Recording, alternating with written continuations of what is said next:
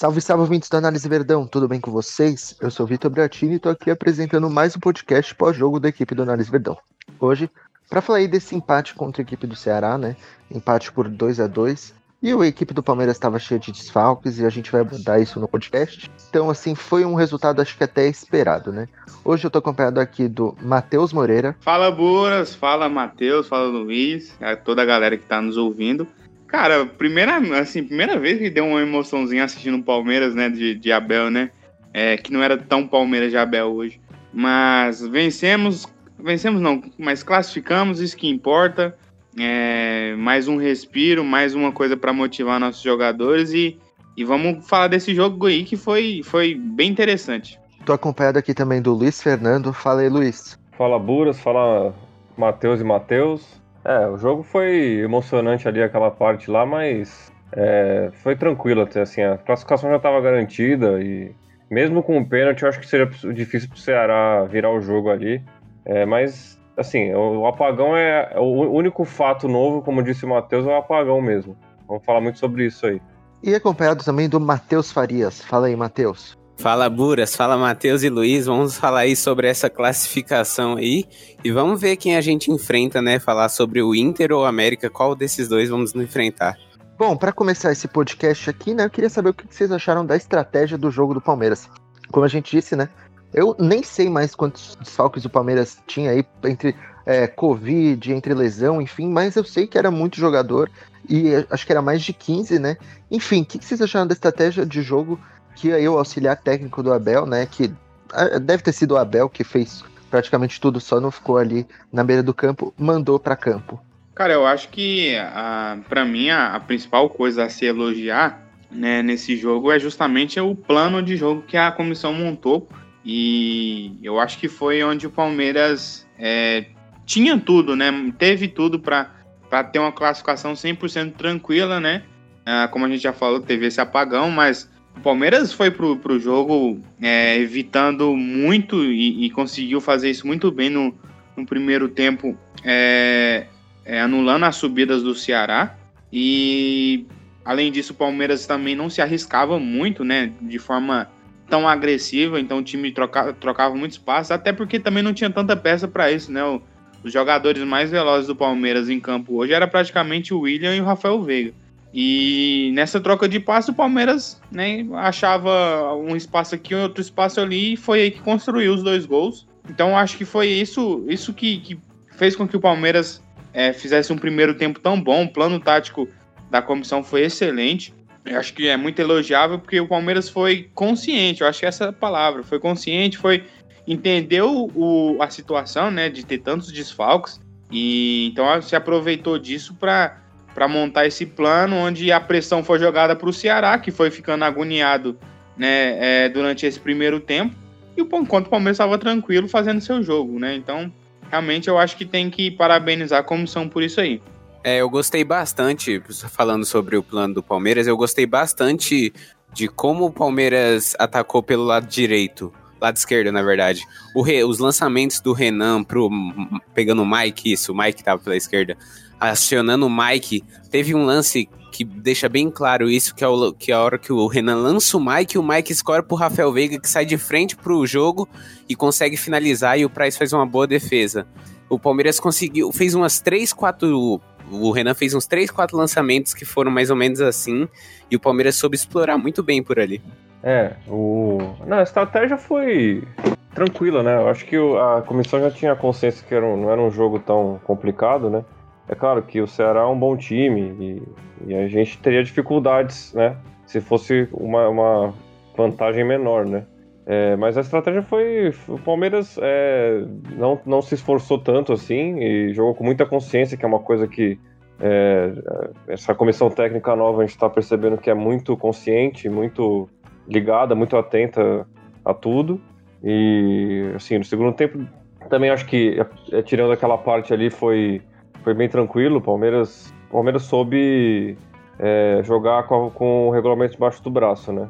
E classificou e agora é esperar, né? Vamos ver quem, quem vai vir aí por aí agora. É, só para falar do Palmeiras defensivamente, eu gostei bastante. Na primeira etapa, claro, eu achei que os dois laterais, tanto o Mike, que estava improvisado por ali, foi muito bem. O Marcos Rocha também pela direita foi bem.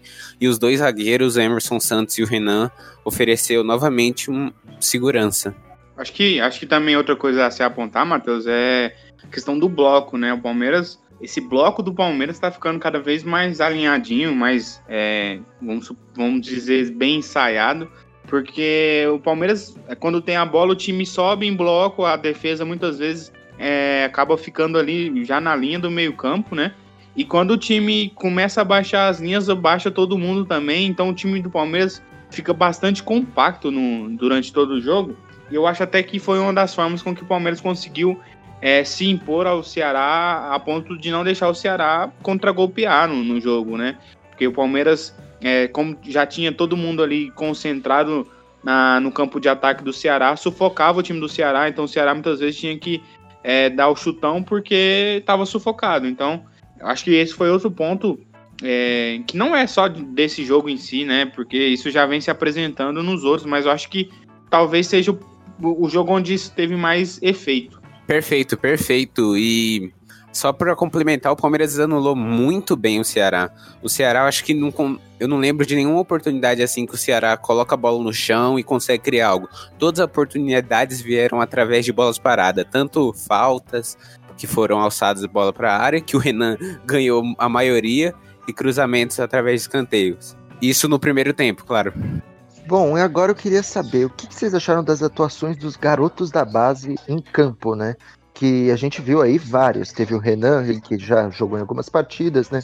O Marcelinho que estreou, a Aníbal também. Teve também, eh, também tivemos a entrada do Esteves. O que vocês acharam aí dos nossas crias da academia nessa partida? Cara, eu é, acho que. É, começando, vamos começar um por um, né? Eu acho que a partida do Renan foi espetacular, mais uma vez. É, eu acho que ele teve uma participação assim, não, não, não é exclusiva dele, mas o Palmeiras, é, na bola parada, o Matheus exaltou o primeiro tempo, mas o segundo tempo o Palmeiras se complicou bastante por causa da bola parada. Mas esse eu acho que é um aspecto geral do grupo, não é só do Renan. Porém, cara, a defesa dele na área foi ótima. Ah, os lançamentos do, do Renan, pra, principalmente pro lado esquerdo, tava um negócio excelente.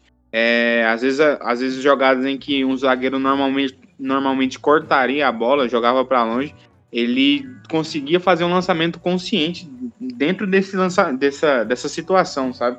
Então isso me agrada muito porque o Renan é um jogador de, de, apenas 18 anos, né? Eu acho que a gente poderia até achar normal um cara de, de 25, 30 anos fazendo isso, mas ele é muito novo e, e tem, tem sido muito seguro dentro de campo, não só na questão defensiva, mas no geral mesmo. Ah, Além disso, teve né, o, o Lucas Esteves que entrou no segundo tempo. Acho que não deu para mostrar tanto assim. Ele puxou alguns contra-ataques que eu achei legal, mas eu gostaria de vê-lo numa situação diferente, né? Eu acho que a situação em que ele entrou já, já, já era um pouco assim complicadinha já. É, teve o Marcelinho, uh, que eu particularmente não gostei da participação do Marcelinho, mas não acho que também seja algo é, a se alarmar, justamente porque era a estreia dele. E se você estreia num jogo tão complicado em que muitas vezes ele estava sozinho uh, com a bola em uma ponta para puxar um contra-ataque, então é, é, o cenário todo não ajudou o Marcelinho. E eu acho que ele tentou fazer o máximo dele, né, cara? Ele, ele parecia ter muita vontade, mas é, o contexto foi, foi ruim para ele. Ah, o Aníbal não foi bem também, Aí eu acho até que tem, tem um pouco mais de, de, de, assim, é um pouco mais na conta dele, porque eu acho que o Palmeiras no primeiro tempo tinha um jogo confortável. Mas entra na mesma conta, cara. É, estreia, nervoso. É, a gente viu aquele chute que ele furou. Acho que ele conta muito essa questão do nervosismo. Acho que dificilmente ele erraria um chute daquele ali. Então é, é difícil até avaliar também a, a participação do, do Aníbal nesse, nesse sentido. Então, falando sobre os meninos é interessante, né? Como você já você falou, você foi perfeito no seu comentário. O Renan foi muito bem novamente. Claro, o rendimento do time caiu no segundo tempo, isso fez com que o Palmeiras tivesse dificuldade nas bolas aéreas, que só para ressaltar é o forte do Ceará. Então, por isso. O Esteves eu já não gostei dele. É, novamente, eu acho que ele entrou contra o São Paulo também, que eu. Que foi, claro, foi a estreia dele, ok. Mas eu não gostei de novo da entrada dele. Entrou mal e, mesmo puxando alguns contra-ataques, como você ressaltou bem, Matheus, ele errou uns cruzamentos ali que talvez seja, como você falou mesmo, o nervosismo. Já o sobre o Marcelinho, é a primeira partida na estreia dele e esses jogos, o Abel, o Abel não, o auxiliar, né, o Vitor Castanheira, acho que é o nome certo, soube introduzir bem, porque é um jogo que pode errar e você pode colocar um moleque como o Marcelinho. Tá, ele tava afobado, ok, mas ele demonstrou vontade e mostrou que tem qualidade. Só que ele mostrou bastante também nervosismo, e isso fez com que ele tivesse dificuldade. Como aquele próprio lance em que ele puxa o contra-ataque e esquece a bola. O Aníbal, eu achei a partida dele também discreta. Teve uns movimentos, eu gostei dele, que ele se parece um pouco com o Luiz Adriano. Ele faz alguns movimentos muito interessantes que ele atrai bastante os defensores. E nisso, o William atacava na diagonal e o Veiga atacava junto. Só que aí acabou que a partida foi meio discreta, até porque é nervosismo define o que os garotos da base. É, o, o Renan é, manteve a forma, né? O, manteve a forma boa que ele estava tendo. É, começando ali pela, pelos meninos da zaga ali, da, da lateral. O Esteves eu achei que assim, é, entrou. Eu não sei, ele, ele, entrou mais ou menos. Eu não achei que ele foi tão mal assim, mas também não achei que ele foi bem. Então acho que é aquela atuação que. sem nota, sabe? Ele entrou ali para manter um. para jogar ali na ala. E não foi tão. para mim não teve uma atuação é, burocrática. É, Agora, o Aníbal, achei também que o, o, esquema não favoreceu ele, não é, e aí também não é culpa da comissão técnica, acho que é o, o jeito que o Palmeiras jogou, era justo pro, pro que o jogo apresentava, né? E aí o Aníbal ficou ali meio que isolado, é, e teve aquela chance ali que ele meio que furou, meio bateu fraco, eu não entendi direito o que aconteceu naquele lance exatamente. É, qual outro garoto que entrou? É, foi o Renan Aníbal, é, o Esteves Marce... qual foi o... Marcelinho, qual foi Marcelinho. Marcelinho. Marcelinho. É, uma, é, o Marcelinho é ciscador, né? Ele é um cara que. É, ele até fez, tentou fazer umas jogadas ali. É, e teve um momento ali que ele, ele tava arrancando pro contra-ataque, ele perdeu a passada, é coisa de garoto, né? É, isso ele vai ganhar experiência, vai ficar mais esperto com esse tipo de coisa, mas eu achei que eu, eu gostei de ver o Marcelinho estreando, né?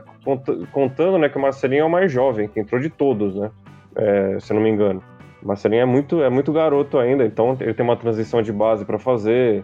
É, Marcelinho vai evoluir ainda, eu acho que pelo que pela idade, por todos os é, contextos aí, por todo o contexto, eu achei que ele, que ele foi bem, na base do possível, né?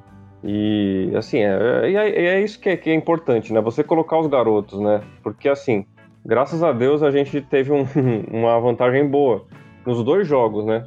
E aí deu tempo pro, pro Abel e pro, pro Vitor Castanheira, né? Fazer, a, fazer a, a alguns testes, né?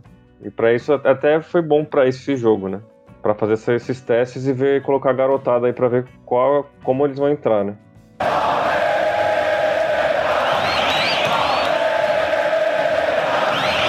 Bom, passando agora pro próximo tópico, vocês acharam a estratégia aí de. Vocês já falaram um pouco da estratégia do jogo.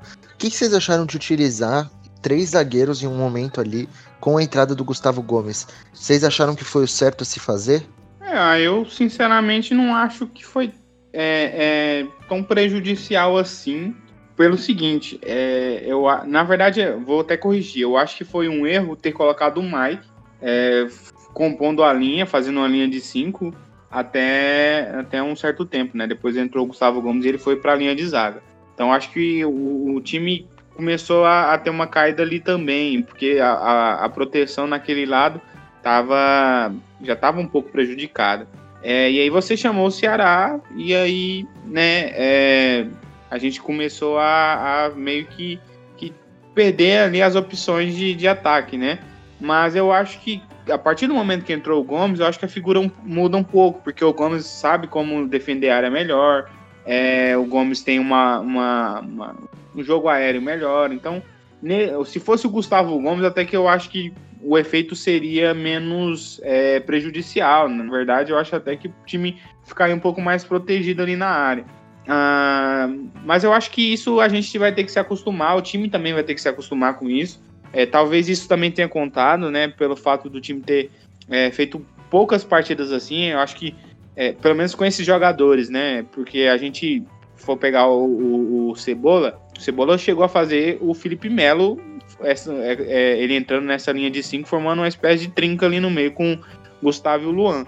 Mas é, é, o, o, Abel ele tem essa, essa, né, esse jeito, né, de, de colocar esses cinco pessoas na, na última linha. Ele fazia isso lá no PAOK, então muito provavelmente vai fazer aqui, até pela qualidade dos nossos jogadores. Então, sei lá, cara, eu, eu acho que, que foi algo normal que a gente vai ter que acostumar. Talvez é, o susto que a gente tome, talvez até os jogadores também, seja justamente porque essa, esse, esse, esse grupo que estava no campo nunca tinha jogado dessa forma, então é, não, não, não funcionou tão bem assim. Concordo com o Matheus. Eu também acho que não foi exagero, mas é o seguinte: ele poderia, como assim como o Matheus falou, poderia ter sacado outro cara, como o próprio Mike ou Marcos Rocha, sacado um dos dois e ter colocado o Gomes, porque a partir do momento que você colocou, que ele colocou o Mike ali, ele chamou o Ceará, como o Matheus disse, e o Ceará criou muitas oportunidades através de ultrapassagens. Os dois da linha pelo lado esquerdo, isso. Pelo lado esquerdo. O Mike e o Lucas Esteves, compondo a linha de cinco, eram bastante atraídos pelo ataque e aí os laterais faziam ultrapassagem e o Ceará conseguia criar oportunidades através disso, dessa, através dessas jogadas. Então, eu acho que ele errou só nisso, a maneira como ele quis compor essa linha de cinco. É, na verdade eu acho que é, como você tem, tem, tanto pouco tempo para treinar, eu acho que, o, que o, a comissão técnica do Palmeiras está tentando fazer esses ajustes é, durante os jogos também, né? De mudar para três zagueiros, fazer uma linha de cinco.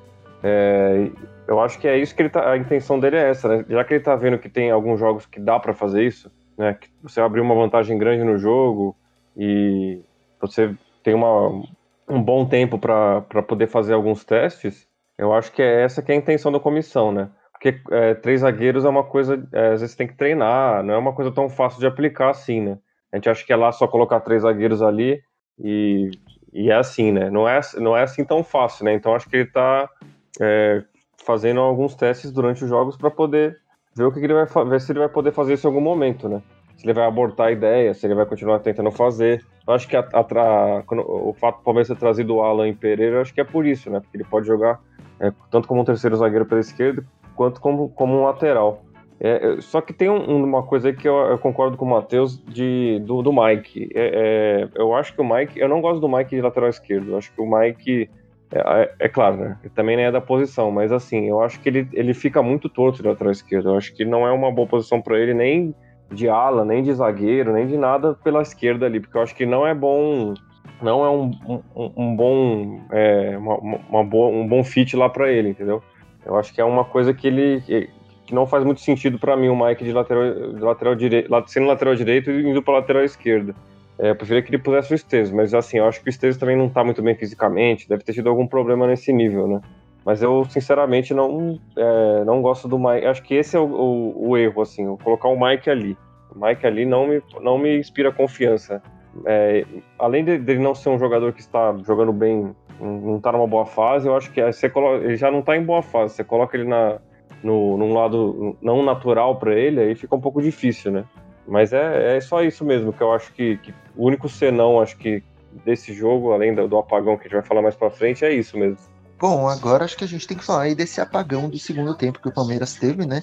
Que acabou tomando aqueles dois gols ali eh, rapidamente aí no segundo tempo. Aí também teve um pênalti mal marcado para a equipe do Ceará, que depois foi revertido. Enfim, parece que teve uma pane na equipe do Palmeiras. Que vocês têm? Como vocês explicam isso? Eu acho que o apagão se dá muito pelas substituições. O Palmeiras o auxiliar, o Vitor, ele tira o, Lucas Lima e tira o Veiga. E você acaba tirando os caras que estavam conseguindo segurar essa bola. Porque o Marcelinho pegava ali pelos lados, tentavam a jogava, perdia. Aí quem era esse cara que conseguia manter a bola lá, circular essa bola? Lucas Lima ou Veiga? E a partir do momento que você tirou eles, você começa a perder a bola mais rápido e chamar o adversário para o seu campo. Então, acho que se dá muito por isso, pelas substituições. Acho que o, o Vitor Castanheira acabou errando nas substituições.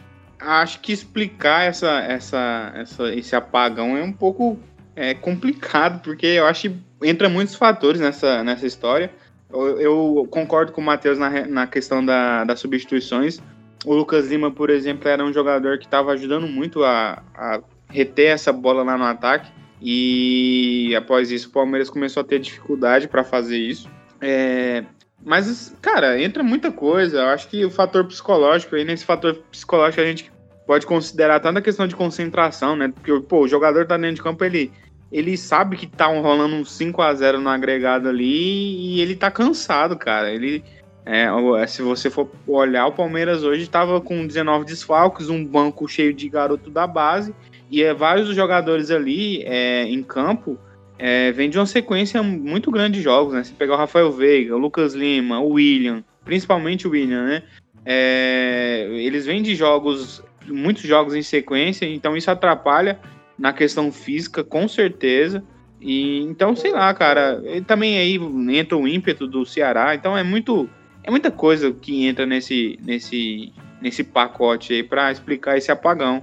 Acho até que foi um, um apagão, assim, é, é, entre aspas, normal. Acontece com muitos times isso. Só que com a gente acabou que rolou dois gols em cinco minutos, né? É, às vezes não rola gols em muitos apagões por aí, né? Então a gente teve esse, esse azarzinho aí. É, eu vou na linha do, do, do Matheus, né? É, eu acho que, que o time. É, o apagão é uma coisa muito natural que acontece no futebol, né? Tipo, é, é, claro, não um apagão total, né? Mas você dá uma descansada ali no jogo, é, sempre acontece. Eu, e o time do Ceará, eu acho que é um time também é, muito respeitável, sabe? Eu acho que o Ceará resolveu jogar e o jogo complicou, o que é natural também, entendeu? É, eu acho que a diferença do confronto não foi o. Não, não era o 3 a 0 e o 2 a 0 no primeiro tempo. Pela qualidade do, do time do Ceará, porque é um time tem bons jogadores, é um time forte na defesa, é, é um time complicadinho, assim, de jogar, entendeu? E eu acho que, o, além de tudo, tem dois fatores aí que, que podem ter... É, podem não, né? Tiveram muita, muita, muita importância, né? Que é, são os desfalques, que a gente até... Do jeito que o Palmeiras jogou nos últimos jogos, a gente, a até esqueceu dos, dos desfalques, né? Mas isso pesa muito, sabe? E a maratona, né? Você ir lá pro Ceará, você, por exemplo, o Everton saiu do, do Uruguai pro Ceará, que é uma viagem muito longa, né? É, e, e você tem os outros jogadores também com desgaste também, sabe? Tipo, não é uma coisa fácil, sabe? A gente até esqueceu um pouco pela, pela forma que o time havia jogado até, até esse momento hoje, né? E, mas é, um, é complicado, sabe? Então acho que é até natural, sabe? Acho que o Palmeiras escolheu um momento bom para ter um apagão, sabe? É claro que aquela hora do pênalti a gente, a gente ficou com um pouco de medo, né? É, porque né? Seria um 3 a 2 ali, faltaria dois gols para os pênaltis. Mas, cara, não foi pênalti também, sabe? Então, na verdade, o Ceará não, não, não faria. Não seria justo eles, faz, eles fazerem o gol aquela hora, né? Mas a gente deu uma. Eu até fiquei com um pouco ali de receio, mas claramente, se o juiz visse o lance, ia voltar o pênalti, porque não foi nada. E aí deu pra, deu pra dar uma tranquilizada. E o Palmeiras se tranquilizou no jogo também. Eu acho que teve o apagão ali e, o, e os gols ali, um de desatenção e um de bola parada ali, que também vale, né? Tem muita gente que fala bola parada como se não valesse, né? Mas, mas é uma coisa considerável, né? Bola parada é uma coisa muito importante do futebol.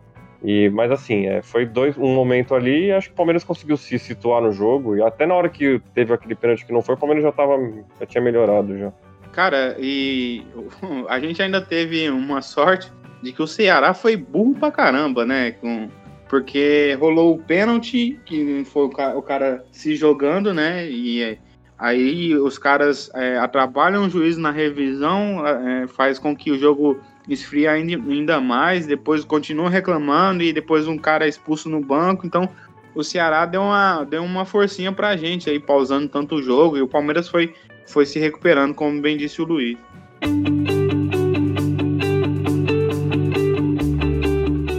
O Análise Verdão é parceiro do ClipDraw, a melhor ferramenta de análise esportiva do mundo. Se você já é um analista ou deseja analisar jogos ou situações de jogo, você precisa do ClipDraw. E você que acompanha o Análise Verdão tem um desconto exclusivo na compra do software. Acesse abre.ai barra análise ClipDraw e garanta sua licença ClipDraw. Você não vai se arrepender.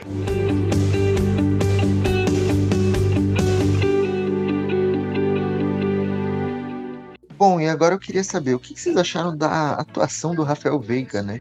Mais uma partida aí que ele marca gol, né? E tá surgindo aí o veganismo, né? Praticamente, torcida do Palmeiras que já, já teve uma relação não tão boa com o Veiga, e agora aí, desde a chegada do Abel Ferreira, aliás, desde ali do, dos jogos que o André Cebola treinou a equipe, o Veiga já vem uma crescente, e agora, pô, a torcida tá amando ele. O que vocês acharam do jogo dele? É, o, o Veiga é, é, é um, um cara que, que até, assim, ele é... A gente sabe da história dele, né? Que ele é palmeirense, que o vô dele...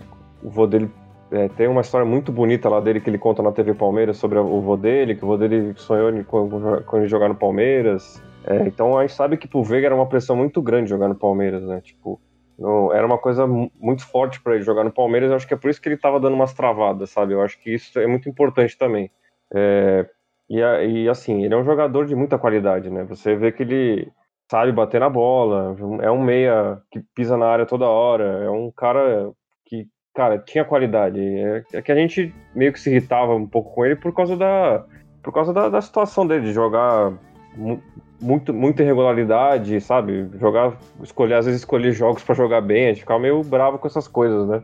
Mas ele é, ele é um jogador de qualidade, sabe? Eu acho que, é, bem ou mal, ou algum, em algum momento ele alguém ia conseguir recuperar o futebol dele, sabe? Eu acho que é, o, o, Veiga, eu nunca achei que o Veiga tinha que sair do Palmeiras, sabe? É, o Scarpa eu admito que eu queria que saísse, o, o, Lucas Lima, mas o Veiga eu sempre confiei no Veiga pela, também pela idade também, sabe? O Veiga é jovem, tem 25 anos, né?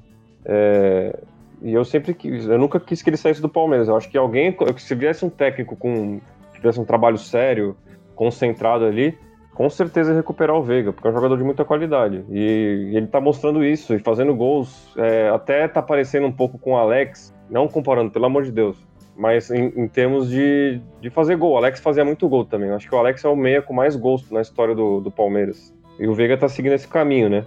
Além de ter vindo do Curitiba também, que é uma outra coincidência. E eu tô muito feliz, assim, com a, com a forma do Veiga também pela história de vida dele, sabe? Eu acho que, que ele ele é um cara que, que eu torço bastante, assim, sabe? Cara, eu acho que a, o Veiga, ele finalmente. É, é, é, estão explorando finalmente a, a, maior capacidade do Veiga, que é justamente a de finalização. É, desde o Curitiba, no Atlético, até no Palmeiras, a gente sempre viu o Veiga finalizando muito bem de, de, de, de longa, de média distância e às vezes até mesmo próximo do gol, chegando né, na área. Então, finalmente a gente vê mecanismos que, que ajudam o Veiga nesse sentido. Né? A gente já destacou várias vezes em live, em podcast, que os centroavantes é, costumam abrir espaço, né? carregar a defesa e abrir espaço para o Veiga chegar finalizando de trás. É, e eu acho que esse é o principal ponto, né? Porque eu, eu, eu sou eu gosto muito do Veiga. Acho ele um jogador muito técnico, mas ao mesmo tempo ele é muito pouco proativo. Então o Veiga, por vezes, some muito no jogo e ele, eu não acho que o Veiga tem uma capacidade de criação a, a ponto dele carregar essa, essa, né, essa, esse apelido aí de, de, de ou criador de jogadas, ou nosso, camisa 10. Eu acho que ele é justamente um meio atacante, é um cara mais de finalização do que criação. Tanto que muitas vezes a gente vê o Veiga é, é muito de costas para o ataque, ele ele não tem essa coisa do Lucas Lima, por exemplo, de às vezes pausar o jogo, colocar o jogador em melhor condição e tudo mais. É claro que ele tem alguns lapsos, né? Até porque ele foi forçado a, a ser meio campista por muito tempo, até mesmo no Palmeiras. Mas é isso, mais uma outra partida dele espetacular. Eu acho que um cara que, que faz 13 gols em 33 jogos no ano tem que valorizar isso, né? Ele tá bem próximo do Luiz Adriano, que eu acho que, se eu não tiver errado, tem 16 é, gols no ano. E então a gente tem que realmente parabenizar o Veiga e torcer para que, que continue se utilizando né, o Veiga da melhor forma possível, que eu acho que é justamente essa aí. Eu acho que o Palmeiras cria hoje muito pelos lados, e aproveita o centro realmente para finalizar a jogada, seja com o Veiga, seja com o Luiz Adriano ou William, enfim, quem mais aparecer por ali. E isso tem sido fatal nesses, nesses jogos é, pós-Luxemburgo. Perfeito, Matheus. Eu concordo muito com o que você diz. Porque é o seguinte, o Veiga chegou com a impressão que ah, ele vai ser o cara que vai criar as nossas jogadas, vai ser o cara que, nossa, vai dar um passe ali, vai dar 20 assistências por temporada, e não é isso, cara. Ele é, ele gosta de atacar esse, ele gosta de atacar esse espaço que o centroavante na hora que o centroavante empurra a defesa, e ele é excelente disso. Ele foi muito bem assim no Atlético Paranaense, e foi aquela temporada ali, porque o Veiga foi contratado em 2016. Em 2018, eu ainda ali quando ele foi contratado, eu ainda não colocava muita fé. Em 2018, quando ele faz aquela temporada com o Atlético, e eu vejo a qualidade dele de finalização, foi onde eu coloquei muita fé nele, porque a qualidade dele de finalização é absurda. Ele foi pro, acho que nono jogo seguido sendo titular, e é absurda a fase dele e o nível de confiança. Hoje você viu, inclusive, ele batendo falta, então é algo absurdo. É, só completando, né? Destacar o, o gol que ele fez hoje, né? Assim, pelo amor de Deus, né? Que golaço e que categoria ali na frente do goleiro. E é nessa falta aí que o Matheus falou, é, o, ele bateu a falta e tudo bem, bateu mal, mas no rebote ele quase fez o gol, né? Isso, isso é confiança também, né?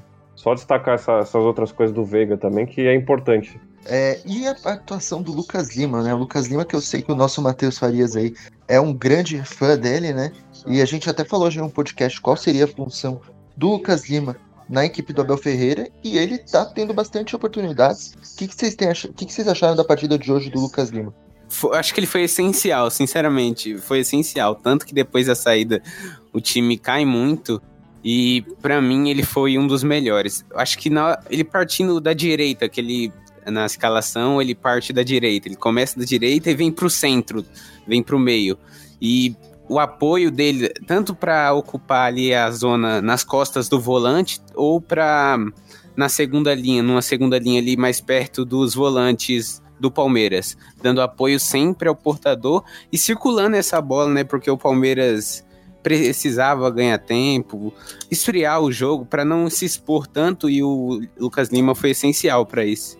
Cara, eu vou, eu vou aproveitar então até trazer um, alguns números do Lucas Lima nesse jogo, é, porque eu, eu não sei se essencial é a palavra, mas até porque o Matheus ele é fanboy mesmo, então ele vai sempre colocar lá em cima, né, Matheus? Mas é, eu acho que o Lucas Lima ele fez a melhor partida é, é nessa era Cebola Abel aí. Porque ó, o Lucas Lima ele deu, acertou 18 de 23 passes, é, deu, deu dois passes para finalizações, ah, acertou 3 de 4 bolas longas, dois cruzamentos certos, não errou nenhum. Além disso, também acertou, ah, deu assistência né, para o gol do, do, do Rafael Veiga. E, cara, essa questão do posicionamento dele é tão interessante porque o, uma fase boa que ele viveu esse ano foi justamente com o Luxemburgo, né? Ah, quando ele partia justamente da direita, porque ele tinha um tempo, é, quando ele recebia essa bola, né? Ele já recebia, por ele ser esquerdo, tirando do lateral. Então ele ganhava um tempinho para pensar na jogada, para pensar na enfiada de bola que ele, que ele iria fazer.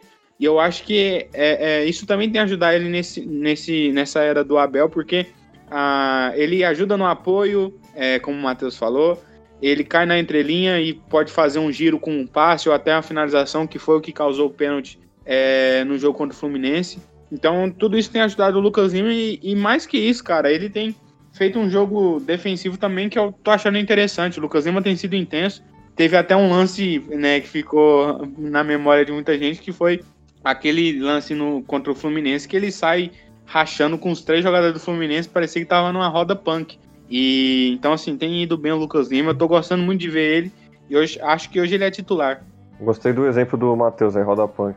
É, então, o, o Lucas Lima tá, tá evoluindo, né? Eu acho que isso é natural também, porque, cara, o time, o time é, é bem treinado agora, sabe? E me dói um pouco dizer isso, porque eu sempre, se o Matheus Farias é fanboy do, do Lucas Lima, eu era fanboy do Luxemburgo, né? Por, por toda a história dele. E eu fiquei muito triste com a. Nem triste, né? Nem a palavra não é triste, mas eu fiquei meio bravo também pelo, pelo que ele fez no Palmeiras, né?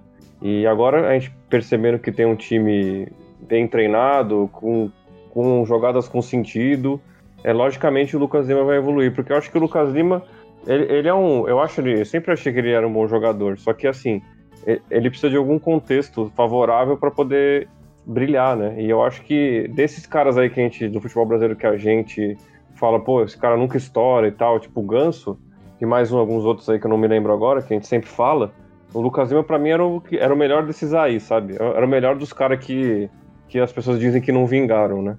E, cara, se você deixar com a qualidade que ele tem de passe, eu acho que ele é um cara que também sabe pressionar também, rouba umas bolas também. Se você deixar ele ele um time organizado, ele brilha também, sabe?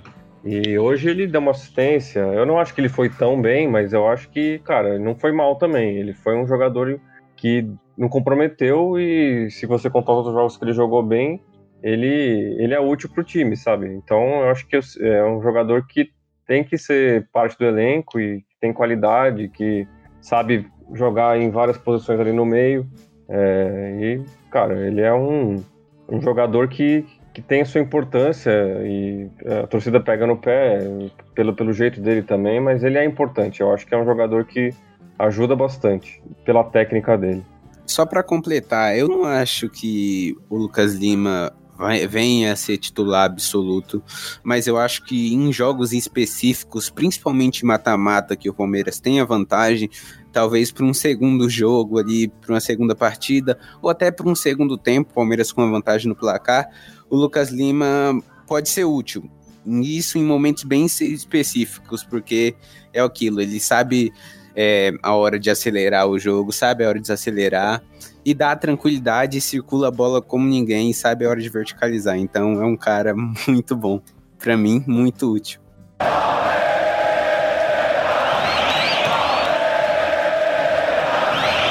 Bom, e agora eu queria saber o que vocês acharam do desempenho aí da dupla Ramires e Patrick de Paula, né? Ambos jogadores que vêm sofrendo muitas críticas aí na equipe do Palmeiras, né? O Patrick vinha numa péssima fase, o Ramires a mesma coisa, e ainda teve aquela polêmica do Ramires aí, que ele respeitou o, o, distanciamento social e afins que gerou uma multa. Enfim, o que, que vocês acharam aí dessa nossa dupla de volantes hoje? Eu, sinceramente, vi um ponto de melhora no Patrick, é, principalmente a respeito de intensidade em campo. Acho que hoje ele estava mais atento. Fez alguns desarmes que foram é, providenciais até no, no meio-campo ali. É, acho que ele deu uma ajudada um, pouco melhor na, na, na, parte né, de circulação de bola do que ele vinha fazendo. Mas ainda é que é, é, o Patrick colocou a regra muito alta, cara.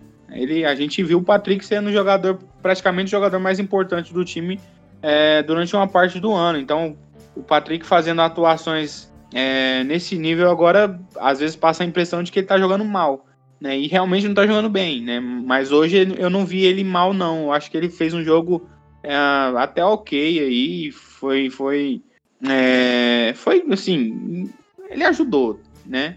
Não foi tão importante, mas ajudou. É, ele fez é, a, a, no final do jogo ali, ele, ele jogou na, nas entrelinhas, né? Antes do Palmeiras virar o 5-4-1, o Palmeiras estava ali no 4-1-4-1, então ele estava ajudando bastante na, entre as duas linhas. Então acho que foi um jogo ok do Patrick. É, ainda espero mais dele e acho que ele pode render mais. A gente espera justamente por isso. Já o Ramires, eu uh, não eu vou, é, cara, vou passar para os caras porque eu realmente não acho algum ponto positivo no, no, no Ramires. É, a questão física dele parece que ainda pesa. Não sei que, o que acontece. É, não sei se ele ainda vai conseguir é, ter bons momentos no Palmeiras, sinceramente, porque tá complicado, cara. Então já realmente já passo para os amigos, porque eu não tenho nada a comentar do, do Ramires, não. Eu concordo com o Matheus. já vou emendar sobre o Ramires. O físico dele tá pesando e ele claramente não consegue dar sequência a nenhuma jogada. Ele tentou no, no lance do segundo gol, é interessante, porque o Palmeiras puxa uma transição, ele tenta a bola ele tenta dar sequência, a bola bate nele, eu acho que bate no cara, aí sobra pro Lucas Lima que consegue dar sequência e cruza pro Veiga. Mas até então o, o Ramires tem bastante dificuldades para dar sequência nas jogadas e definitivamente eu não vejo ele tão bem.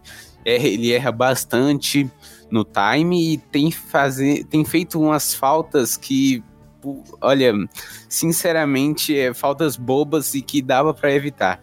Já sobre o Patrick, eu, ele evoluiu hoje, mas não é aquilo, ainda tá longe de ser o Patrick que foi no começo do ano.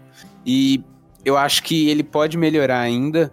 Ele errou, ele, ele errou em alguns momentos na hora de construir o jogo. Acho que uh, passes que ele praticamente telegrafou e praticamente e deu a transição ofensiva para o adversário, ele praticamente oferecia os contra-ataques ao adversário, só que um, inclusive, chamou a atenção, que foi a hora que ele erra o passe e faz uma recuperação que a gente, inclusive, comentou no grupo, absurda, uma recuperação muito linda, mas ainda não é o mesmo Patrick. E falando na dupla no geral, segundo gol, eles falham bastante, eles falharam. O, eles foram bastante manipulados pela tabela ali do, do Ceará. O Ramires, aí vai o Ramires, o Marcos Rocha e o Patrick em um só marcador, enquanto o outro infiltra no espaço. E aí acabou numa falha feia deles dois e do próprio Marcos Rocha também. É, o, o Patrick, eu acho que, assim, é, se ele não foi bem tecnicamente em alguns lances, eu acho que pelo menos ele recuperou a, a intensidade dele, a, a, a, vontade também, né? Dele, né? Porque eu acho que tem du, duas coisas a se dizer. Eu acho que ele também não estava também se esforçando tanto assim, sabe? Eu acho que a comissão técnica é, percebeu e, e, hoje, pelo menos, ele conseguiu recuperar isso, conseguiram recuperar isso nele, né? É um jogador que hoje foi, foi muito intenso, muito correu atrás da bola. O lance que o Matheus falou é, foi um lance que eu, bem marcante para mim hoje também. É, agora em relação ao Ramires, cara, eu geralmente eu, eu sempre, cara, eu sempre dou muita chance, se eu fosse treinador, né? Pensando com a cabeça de treinador, eu daria muita chance para um cara tipo o Ramires, com a qualidade dele, com, com, o currículo que ele tem. O Ramires é um cara que, pensando assim, ele. Você, se você for pensar, num, você tá numa final de Libertadores, num jogo decisivo de brasileiro, numa final de Copa do Brasil. É, pela carreira dele, é, é um, um, tremendo luxo você ter o Ramires no banco. Só que, cara, cada dia que passa ele é, desmente isso, sabe? Tipo, é um jogador que está totalmente fora de, de esquadro, sabe? Tá sem intensidade, sem é, a experiência que ele poderia agregar, não, não, agrega. Não sei se no grupo ali ele agrega alguma coisa, né? mas enfim. É, não, não, o cara não agrega mais nada, ainda aparece em, em, em, lugar, assim. Eu não ligo do cara ir pra balada se não tivesse uma pandemia, né? Aí seria, eu acharia errado, mas não errado como eu acho agora, né? E aí, cara, fica difícil defender o Ramirez, sabe? Eu acho que ele tem que se ligar. Ele entrou no, em campo e o Palmeiras piorou com a entrada dele, sabe? É, claro que não dá para colocar só a culpa nele, foi uma, uma, série de fatores, mas é complicado, sabe? O Ramires é um cara que realmente não dá mais pra. Não sei se dá, dá pra ele continuar no Palmeiras ainda, sabe? Eu acho que já tá muito queimado e eu não sei se vai ter alguma negociação aí, eu acho que não, mas é, é um jogador que me decepciona muito, sabe? Eu esperava muito mais do Ramires pelo que ele ganha, pelo, pela experiência que ele tem, ter jogado duas Copas do Mundo. É, é bem decepcionante o Ramires, sabe? Eu fico muito decepcionado mesmo com, essa, com esse futebol dele.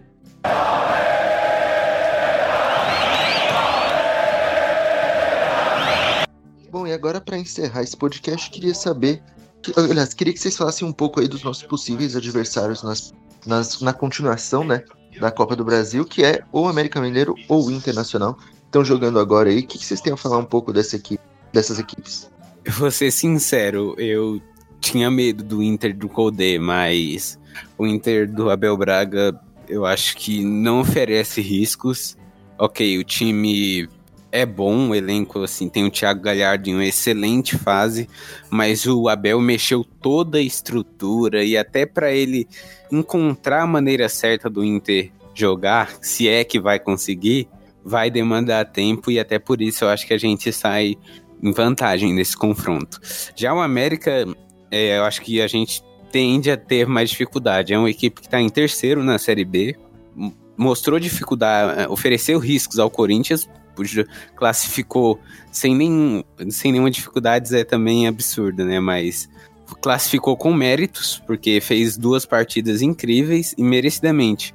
Tem um jogador, tem uma equipe muito bem treinada pelo Lisca, o time é muito bem organizado, tanto ofensivamente, tanto defensivamente, então eu acho que se fosse para escolher algum adversário, eu escolheria o Inter porque o América eu acho que a gente vai ter grandes problemas. Olha, eu, eu assim, é, eu acho que é, o Inter para mim é um time que nem é, é, não me assustava muito nem com o Kudê, sabe?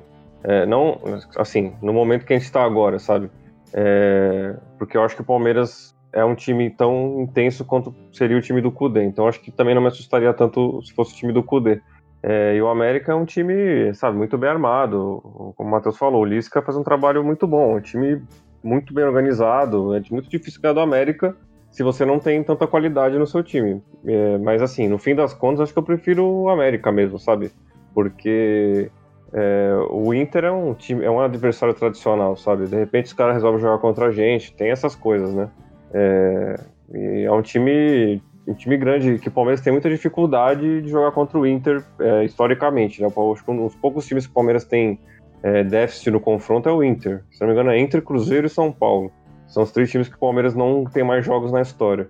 É, São Paulo então, não mais, Luiz. Eu acho que sim, hein, Matheus. É, Palmeiras ia passar.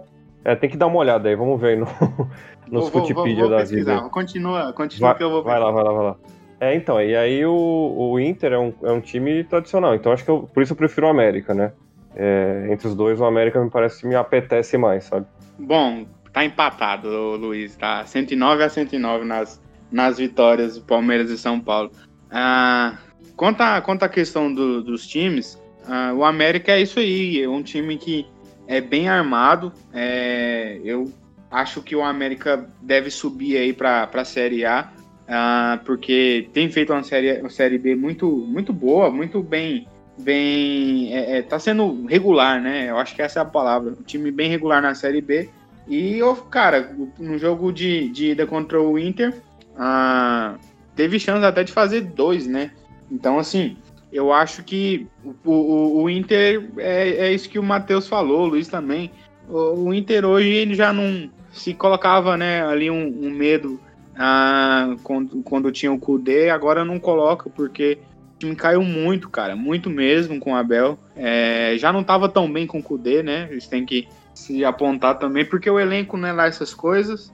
E eu acho que o Palmeiras ele tem total condição de, de chegar a essa final se fizer, se jogar o que tem jogado, se jogar o que sabe, né? E a gente tem que lembrar até que dá para evoluir, porque tem aí provavelmente mais uns 15 dias, eu não lembro ao certo a data, mas a gente tem 15 dias aí envolvidos com Brasileiro e Libertadores.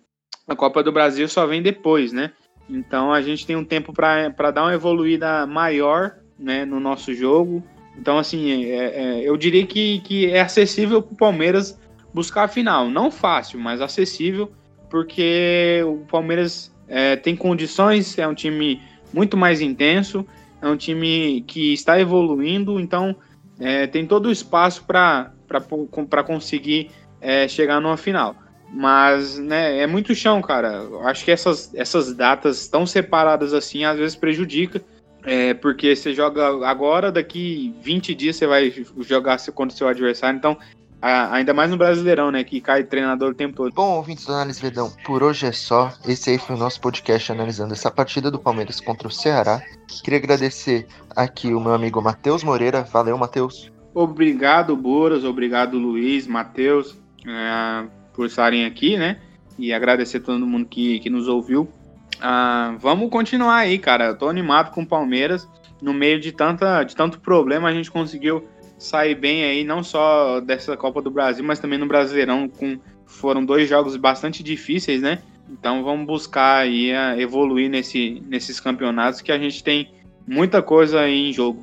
Valeu também ao Luiz. Valeu, Luiz. Sempre um prazer Valeu Buras, valeu, valeu Matheus Farias, valeu Matheus Moreira. É, é, então, é, a gente tem uma longa caminhada aí.